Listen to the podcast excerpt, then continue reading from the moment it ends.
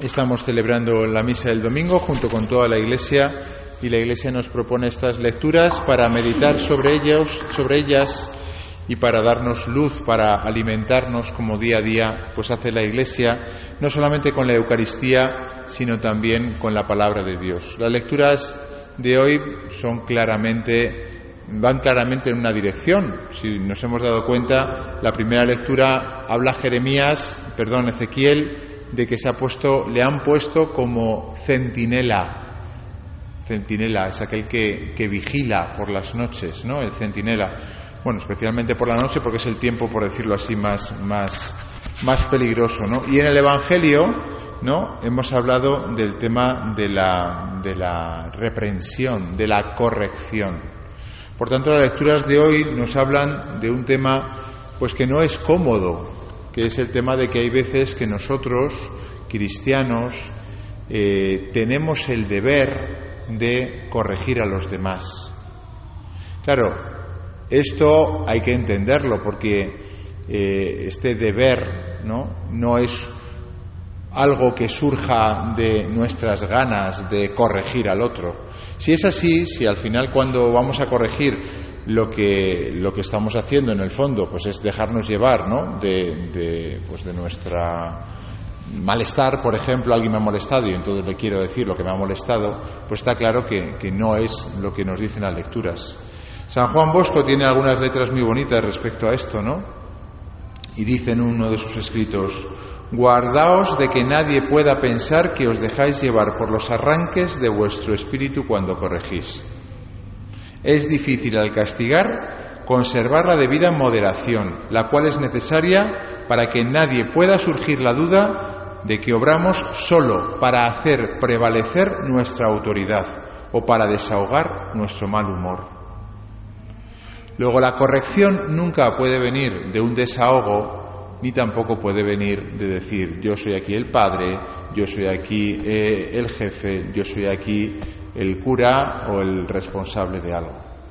¿De dónde tiene que venir la corrección? ¿Cuál es el motor? Pues lo hemos leído en la segunda lectura. En la segunda lectura San Pablo ha dicho, a nadie le debáis más que amor. Luego, la razón por la que corregimos es el amor. Si cuando vamos a corregir, ¿no? Tenemos muchas ganas de corregir, debemos preguntarnos si debemos de corregir. Porque normalmente corregir debe ser algo incómodo. De primeras nos tiene que resultar eh, difícil. Incluso tenemos que pensar cómo lo hago para que no se moleste. Porque corregimos por amor. Si cuando vamos a corregir tenemos demasiadas ganas, es que seguramente no estemos llevados por el amor, sino más bien llevados por el desahogo, por la autoridad, como decía San Juan Bosco. Por tanto, la máxima de decir, bueno, enfriémonos, ¿no? Cuando alguien nos ha molestado o cuando vemos algo que no nos ha gustado, ¿no? Recemos. De hecho, si seguimos leyendo el Evangelio, eh, nos da ya algunas indicaciones para hacerlo bien. Dice, si tu hermano peca contra ti, repréndelo estando los dos a solas. Luego, la primera clave que nos da el Evangelio es que reprendamos, y corrijamos a solas. Las correcciones en público son muy eh, dañinas para la persona a la que corregimos. ¿Por qué? Porque la dejamos en evidencia delante de los demás. Solamente hay una razón por la que hay que corregir eh, en público y es cuando ha habido escándalo. Si ha habido un escándalo, es decir, lo que ha hecho esa persona ha escandalizado a los demás, en ese caso puede estar justificado que corrijamos en público. Pero incluso en esos casos hay que ver porque dejar en evidencia a esa persona delante de los demás pues puede ser muy doloroso.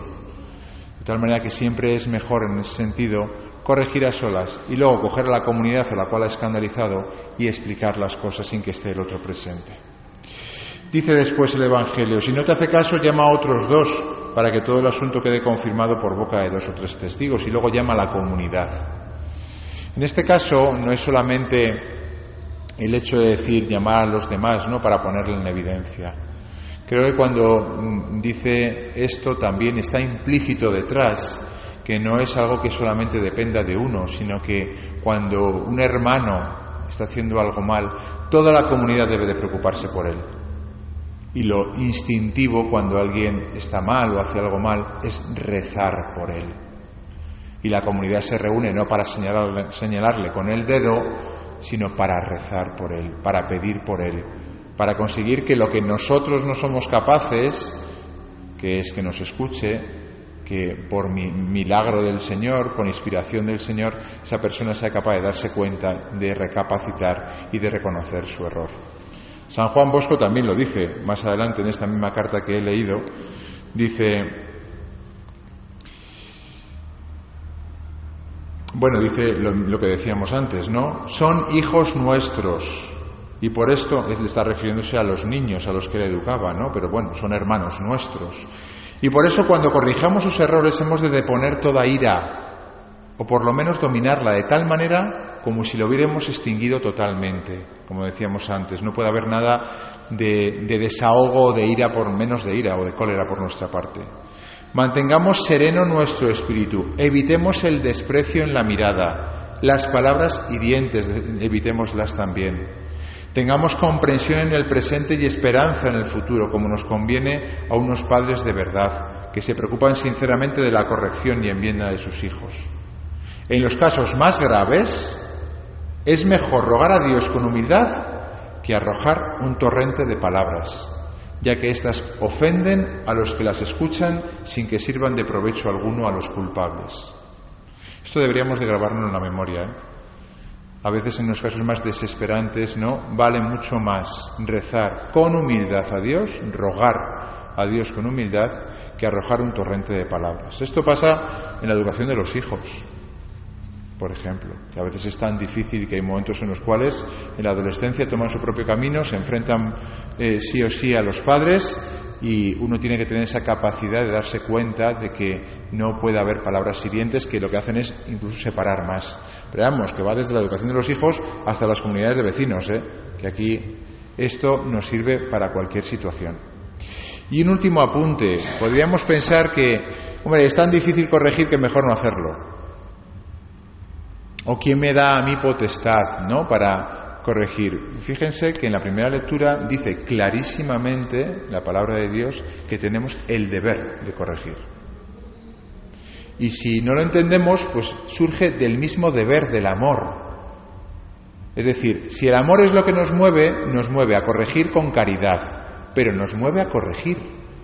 No podemos estar viendo cómo un hermano se pierde y nosotros tan panchos y tan tranquilos. No cuadra con el amor, porque el amor hace que uno se preocupe por el hermano. Y si un hermano está perdiéndose, lo lógico es que a nosotros nos queme por dentro y conteniendo nuestra ira, por supuesto, nuestra cólera, lo que hay que hacer es buscar la manera de que esa persona eh, entre en razón, se meta por el buen camino. Lo dice muy claro ¿eh? el libro de Ezequiel. Dice,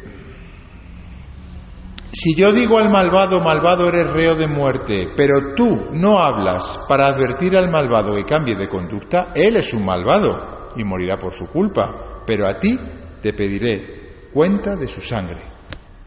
Es decir, que el Señor nos pedirá cuentas de todas las personas que han estado al lado nuestro, que se han estado perdiendo y que nosotros no hemos sido valientes para mojarnos, meter la, la, mano en algo tan incómodo como es la salvación de nuestros prójimos y intentar salvarles. Por lo menos rezando, por lo menos rezando. Y si se da la ocasión, también hablando.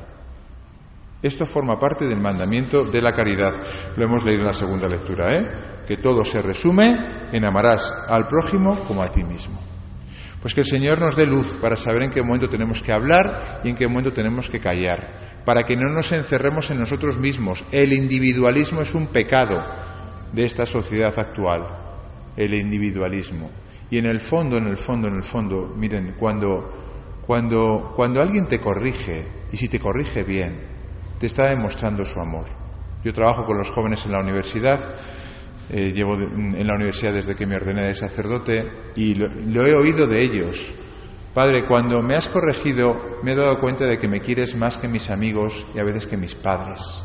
Porque a mí nadie me ha dicho que esto está mal, nadie se ha preocupado de mí, nadie se, me ha sentado y me ha dicho que esto no lo tenía que hacer.